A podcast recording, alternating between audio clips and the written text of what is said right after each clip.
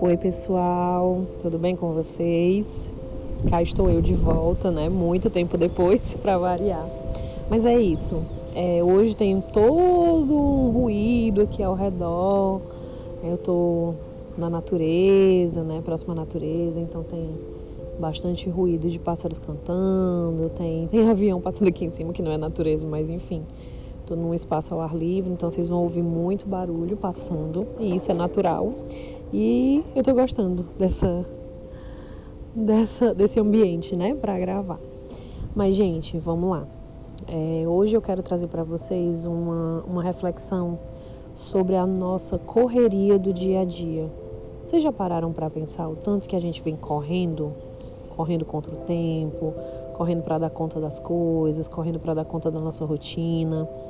E a gente tem tornado essa correria, a gente tem naturalizado essa correria, né? E a nossa vida acaba meio que atropelada, as nossas experiências são todas superficiais, a gente vai atropelando tudo, a gente não tem mais tempo para nada. É, eu estou falando isso, inclusive, com base na minha vida hoje, tá, gente? Não estou assim, apontando o dedo e criticando ninguém. Mas, assim, de um modo geral, eu percebo que as outras pessoas também estão nessa, nesse ciclo, nessa rotina, nessa fase, né? De estar sempre correndo, de estar sempre acelerado, de estar sempre preciso resolver isso, tenho sempre algo pendente, tenho sempre algo atrasado, estou atrasada para o trabalho, estou atrasada para o transporte, não consigo chegar a tempo, vou chegar tarde em casa, perdi o transporte, fiquei preso no engarrafamento, não consegui mandar mensagem a tempo, não consegui concluir o trabalho, vai ficar para amanhã, vai ficar para depois. E aí, ufa, gente, que é isso? Outro dia, compartilhar isso aqui com vocês, que outro dia eu, por conta dessa correria, perdi uma excelente oportunidade de fazer uma caridade. E eu, aí isso me fez parar e refletir. Eu estava em frente à estação do metrô, esperando um colega, né, que pega o transporte junto comigo.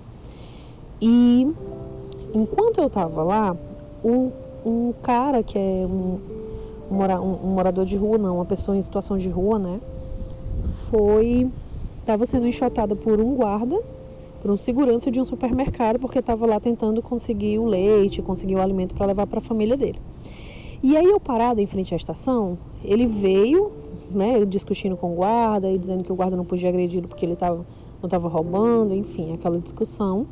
E ele parou ali onde eu estava, me viu ali e me, me, começou a desabafar comigo. Acho que a primeira pessoa que ele viu, que ele viu que, tava, que não estava correndo, né?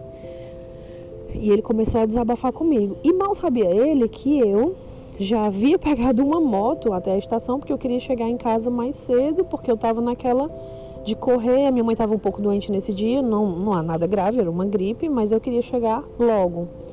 E aí, nessa loucura de sair correndo, eu parei ali muito agoniada porque o meu amigo não chegava, né? Eu já impaciente.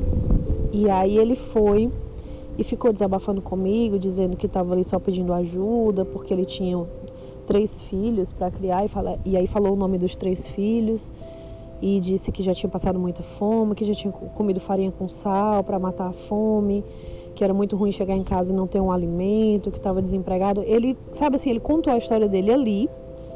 E aí eu olhei para o relógio, vi que meu amigo não chegava e meio que deixei o homem falando porque ele se distraiu olhando para outra pessoa e olhei para o relógio, meu Deus, vou perder o metrô e desci o, o entrei na estação correndo, né? Quando eu entro, quando eu pego o metrô, que eu sento, eu começo a lembrar daquela cena na minha cabeça, e aí eu pensei, e aí foi que veio o questionamento. Por que que eu, ali, que era a pessoa com quem ele estava desabafando, que inclusive eu nem me despedi, né? Saí como se deixei o homem praticamente falando sozinho. Então, por que que eu, que era a pessoa que estava ciente da situação dele, foi para quem ele confidenciou o que ele estava passando, ao invés de correr para pegar o metrô, e sei lá, chegar em casa 15 minutos mais cedo, eu não fui até o mercantil, comprei alguns alimentos, leite, sei lá, alguma coisa que ele pudesse levar para ele, para a família dele, para os filhos, mesmo que fosse só por aquela noite, para dormirem de barriga cheia só naquela noite. Por que, que eu não fiz isso se eu tinha condição de fazer aquilo naquele momento e deixei o metrô para, sei lá, 15 minutos, meia hora depois? Não, eu saí correndo, feito uma desesperada, correndo contra o tempo.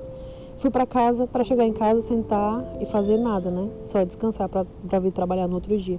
Então isso, gente, me doeu, me doeu. Eu comecei a, me, a ter remorso, a me martirizar, que eu poderia ter sido a pessoa que salvaria a, a fome daquele homem naquele dia, daquela família, e eu não fiz nada, simplesmente nada. Por quê?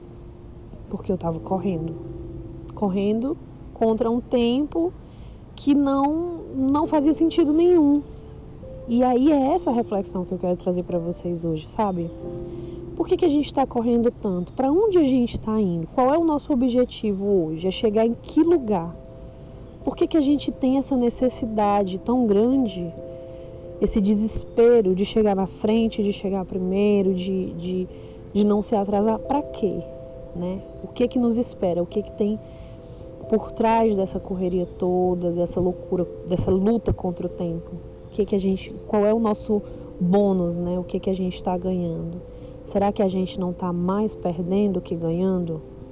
Será que ao invés da gente estar tá ganhando tempo, a gente não está perdendo oportunidades de ver o outro, de ajudar, de demonstrar empatia, de tornar o dia do outro mais, sabe, mais leve, de amenizar a dor de outras pessoas ao nosso redor, de enxergar as pessoas, de se solidarizar, de colocar, de nos colocarmos ali à disposição, sabe? Tá, irmão, não te conheço, mas Estou aqui me solidarizando com você, te entendo. Nunca passei por isso, mas imagino quão ruim pode ser. Não se preocupa que hoje, hoje eu posso te ajudar. E a gente não sabe nem se um dia. Essa não é a questão, tá, gente? Até porque a gente não deve fazer nada pensando que vai ter um retorno no futuro. Mas a gente não sabe nem se um dia lá na frente a gente não vai estar numa situação ruim e essa pessoa vai estar disponível para nos ajudar. Então eu acho que a gente deve plantar sementes em todos os caminhos por onde a gente passar. E essa loucura do cotidiano nos impede de deixar essas sementes caírem, de colocar a semente, sabe, num terreno fértil, de levar um pouco de esperança para outras pessoas, de mostrar que a gente está ali e que a gente não precisa correr, porque a vida é hoje, a vida é agora e o amanhã a gente nem tem ainda, né? A gente nem sabe se vai ter. Tá bom? Então é essa reflexão que eu quero trazer para vocês. Espero que vocês junto comigo pensem, reflitam sobre isso e que a gente possa ter bons frutos, né? A partir de agora que a gente consiga ter um cotidiano vivendo com qualidade, bons momentos aproveitados com qualidade, sempre olhando as pessoas ao nosso redor. Um cheiro, gente, e até qualquer hora.